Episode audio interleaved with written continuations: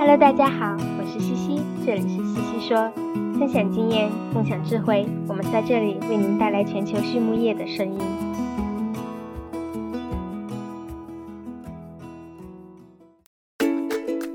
感谢西西说的合作伙伴们：APC 血浆蛋白全球领导者，帮助动物茁壮成长；大地汉克二十八年专注为动物提供美味与健康；里兰动宝。让食品和伴侣动物不断丰富我们的生活。禾本生物专业酶制剂全球供应商，深耕生物技术二十年。康德全包膜凝聚未来，凝聚更多力量，释放更多能量。健明全方位营养专家，健明让明天更美好。太高动物营养创新，共赢未来。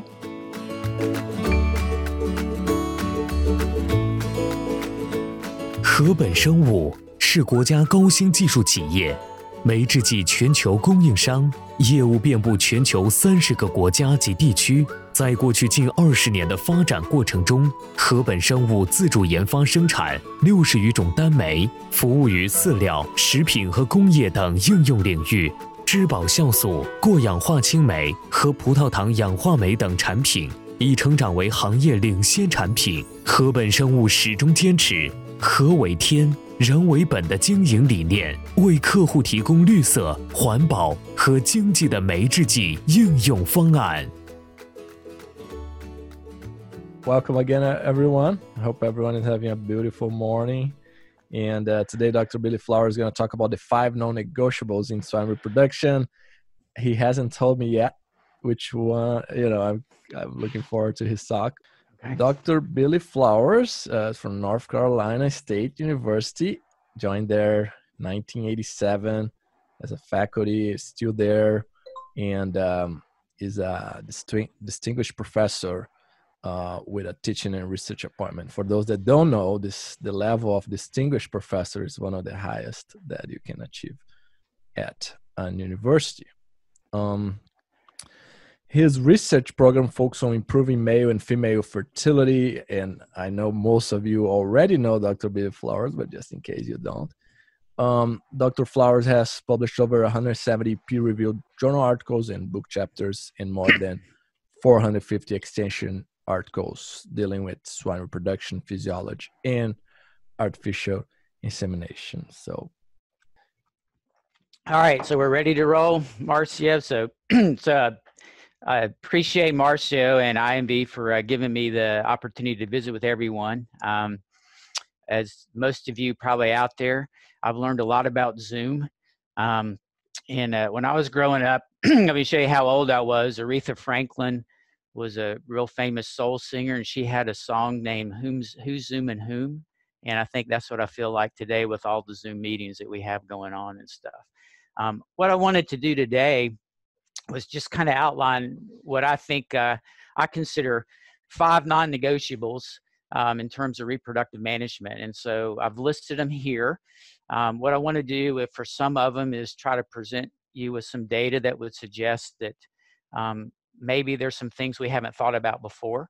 Um, and then some of the other things um, I'm going to do is basically maybe try to get you to think about things um, in a little bit different way. Sometimes I think for some of these things we may have approached it the wrong way. And then what I like to do is is kind of sum up with maybe a suggestion that we all, myself included, could do a better job of taking the records and the information that we collect from our sow farms and kind of looking at them in a reproductive context to help us solve problems. So, so the, five things I've listed are uh, a little bit about neonatal management of replacement animals, and then just a little bit about uh, recycle nutritional management. I'm not a nutritionist, and so the nutritionist can correct me if I'm wrong, if I say anything. Um, and I'll just say I'm not a nutritionist.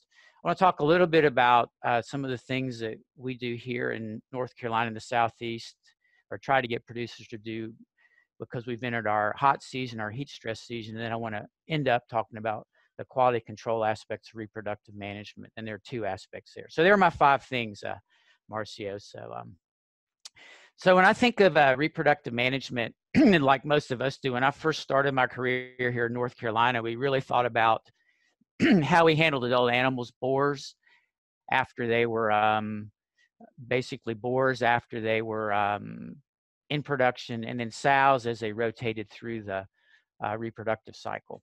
And there wasn't really a lot of thought given to how we develop those animals. And so over the last 10 to 15 years, there's been a lot more interest. And uh, we've collected a lot of data on farms for both boars and gilts. And I'm going to convince you that, um, and try to show you some data that about 50% of the variation in lifetime productivity for both boars and sows really is associated with things that probably happen before they're weaned when they're still nursing their mother on the multiplier. And so I'm going to set that up with a little bit of physiology and then show you some data with regards to that. So what I've done here is I've just blown up that developmental period. Um, show you a little bit of key things about when reproductive organs are formed. And um, here is uh, on the bottom here, you can see that there's really kind of a real important part. Um, and I kind of look at this as uh, that we're building the reproductive engine, or if you will, vehicle for, for gilts and boars. And so if you ever build an engine, you know, you put the components, to, components of the engine together, and then you have to make the engine work with its parts to make it, it run functionally and stuff. And so what I tell people is most of the engine, at least for terms of the ovaries and the organs and gilts, actually occurs by the time it's born. That period is a little bit longer in boars. Um, and then there's a period where the, the response elements of these organs develop and they learn how to talk to one another.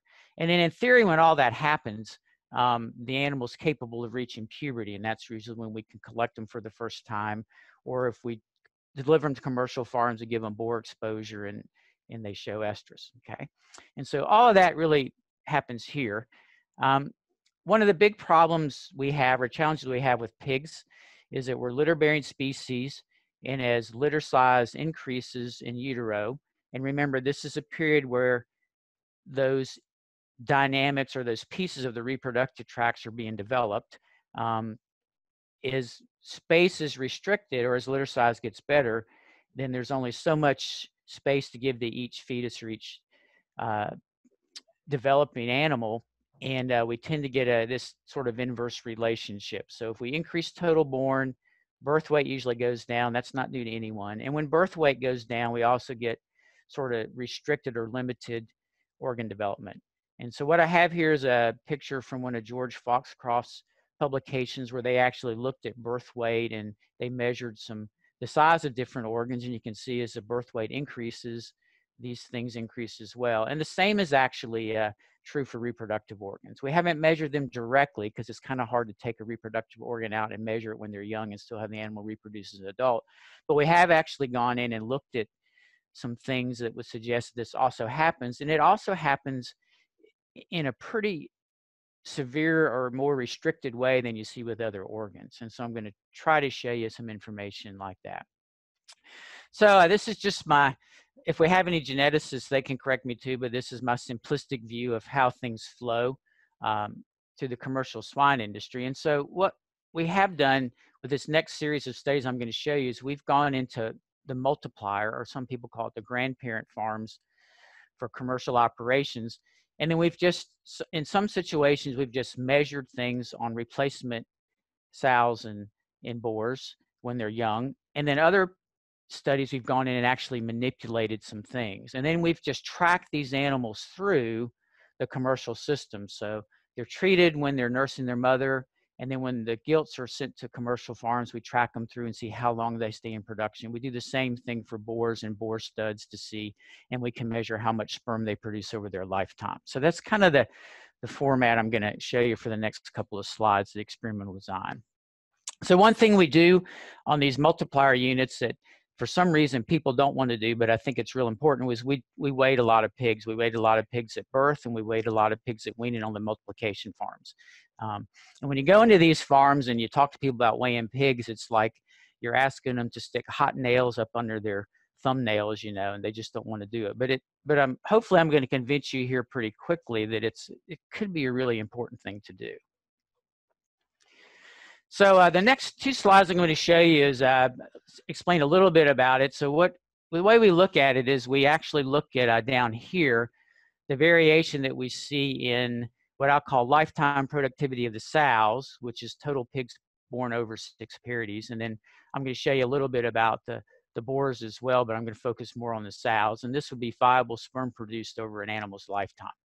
So in these data sets and, and the, the, the data sets I'm going to show you probably are based on about 4,000, 5,000 sows and maybe about 600 boars. Okay, so that I combine. And in that data set, an animal could either have, for a sow, she could actually have zero pigs born over her lifetime, and that means she was probably culled out after she was delivered to the commercial farm. Or we've had some sows that have 95 to 98 total pigs born over six parities. So if you do the math, that's 15 to 16 average over six parities and things like that. Boars, it's really kind of interesting. We can either have boars produce no viable sperm, that means they're culled out before ever, their semen's ever sent to commercial farms. And then some boars we've actually produced over their lifetime produced over 40,000 insemination doses. So that's the range you get in lifetime productivity. And then what we've done is is just look at characteristics of their neonatal litter and what proportion of that variation they explain. So for example, in this case, total pigs born, if you just look at that, that explains about 15% of the that total variation we see in that group of sows. That is the variation from no pigs born over six parities to over 90 pigs. So that's kind of how this data would work. So then if, if we add that for all the other things we looked at, um, you can see that for gilts, uh, for sows, if we look at litter characteristics that are related to number of pigs nursing, the total number of pigs born and birth weight would give us an idea, or litter birth weight would give us an idea of their neonatal environment. And then the weaning age, the pigs nursing, the litter weaning weight would actually give us an idea of their their their lactational environment. Um, and we can measure these things, but you can see that all these things together, there's about 48% of the variation in females and over 50% of the variation in males can be explained by variation we have in these traits here. And what's kind of interesting, if you remember back to that first slide I showed you, it does make some sense that if you notice that that period of mitotic activity, the gonads, was much larger or longer in boars. It extended over through the neonatal period into what I'd call the nursery phase. And as you can see that things like pigs nursing and the litter weaning weight for boars explains more of that variation than it does for gilts because most of their mitotic activity of the gonads occurred very shortly after birth. So those these data seem to fit what we know about understanding about host reproductive tracts development. So then the question becomes, this is great, what do we do about it? Um, I'm going to show you that these are just retrospective analysis. So from this data set, these were the gilts that were born uh, from normal size litters. So we kicked out the really small litters, we kicked out the really big litters. Um, and we just wanted to focus on what we call a normal size litter. Um, and then we just tracked these gilts as they went through based on their birth weight, um, as they went through commercial farms and their success of farrow and six litters. And what you can see is there's a is a very clear relationship between birth weight and the proportion of sows that farrowed their sixth litter. Um, and you see that it really starts to separate in these two sort of what I call upper birth weight groups right around uh, the first rebreeding. And I don't think that's uh, news to anybody. That tends to be a big sort of uh, hurdle for females to go through. Um, but what's really interesting me is you see these low birth weight pigs here. Um, now this, these a low birth weight pig could very well be a pig that grew well during lactation and then had a heavy weaning weight. But you see these low birth weight pigs really fall out after they're bred before they ever farrow their first litter. Okay. And so they really don't really have much reproductive potential at all. I mean, it's kind of interesting to tell people that um, if you take a low birth weight pig and you develop it to a point where you deliver it to a commercial farm, that's kind of like going and buying a new car and then wrecking it when you're two miles off the car lot. You paid for it, you have that investment, but you don't get any return from it. Um, and that's pretty much the case with these low birth weight animals. Um, so we can look at weaning weight. Uh, we really can't do much about birth weight, but I think there are some things we can do about weaning weight. Um, on this graph, it's the same sort of thing, except uh, we have through three parities instead of six. Uh, these first two studies up here with the red lines and then the black lines with the dotted lines as well, these were ones where we actually went in and we manipulated the neonatal litter size. We had some sows nurse small litters of replacement gilts, and then other sows nurse what we have normal replacement litter gilts. And so what I've done here is actually put the number of pigs nursing and their weaning weight. These lower two lines were actually done on a commercial operation where we let the farm decide who nursed two on the multiplier. So we didn't do anything but weigh animals and then track their uh, progression through the commercial sector of those operations. And so you can see here that it's it's a really kind of interesting um, relationship. If you just go down and look at number of pigs nursing, you go from 6.8 to 15.8, and then you have the opposite effect on weaning weight. You go from about 9.8 kilograms down to six. Um, and you can see that as weaning weight increases, um, so does the proportion of sows that make it through that third parity and things like that. And so I'm not advocating that we need to do sort of something as extreme as creating litters and multipliers that only nurse six or seven pigs. This was that was really just done to demonstrate a concept or a point. But what I think it clearly shows is that that there is a relationship between both birth weight and weaning weight um, and sow longevity and their productivity over their lifetime and so what I tell people is is that I do think we need to pay a little bit better attention um, to maybe some selection criteria that are done at those grandparent farms for those litters that go uh, those animals that go to uh, commercial farms. And I would I would I would advocate or I'd even suggest that there are some probably birth weights and some weaning weights where if gilts hit don't hit a certain weaning weight or they're in a certain birth weight range, they probably should be targeted for a market flow rather than a production flow because their reproductive potential is is pretty significantly limited and stuff. Um, it's whatever what those are, I don't know. They're probably uh, operation specific, based on genetics and things like that. What I do think, and um, every time I bring this up with the nutritionist, they they want to shoot me. I think, but I think there's some real strategies um, and real things that need to be considered for some of these multiplication farms where we have the really high producing sows and may have 15 or 16 born alive and they have eight gilts from that. Um, we may need to look again at some strategies for supplemental feeding to supplement the sows milk production during this period for those replacement animals. I think that could really prove um, very significant in terms of improving our longevity. I'm going to come back to this in a little bit, so I want you to remember that this concept about uh, the gilts and, and this development at the very end, because I'm going to show you some pictures of ovaries as well. 米兰动保，一家全球动物保健公司，通过提供创新型产品、专业知识和卓越服务，以预防和治疗食品和伴侣动物的疾病。为养殖户、宠物主、兽医、利益相关者和整个社会创造价值，凭借在动物健康近七十年的实践和传承，以及让食品和伴侣动物不断丰富我们生活的企业愿景，Alanco 致力于帮助客户改善动物健康，同时也对所在社区和全球社会产生深远的影响。Um, so the other thing that that that we we struggle a lot with in the swine industry, and I'm moving on to my second point, is that when we feed sows during the reproductive cycle, um, it's really kind of what I call the best of worlds and the worst of worlds, or it's a roller coaster. And I think everybody knows that um, during lactation, um, it's pretty big me- metabolic drain on the animals, so they tend to lose weight. and then basically after we wean, we try to replace those weight and that body conditions during gestation. Um, and we go through this cycle, and there's a lot of different strategies for doing it. There's a lot of different arguments about what they should and what they shouldn't do. Um, what I'm going to share with you is um, some work that uh, one of my colleagues here at NC State's done.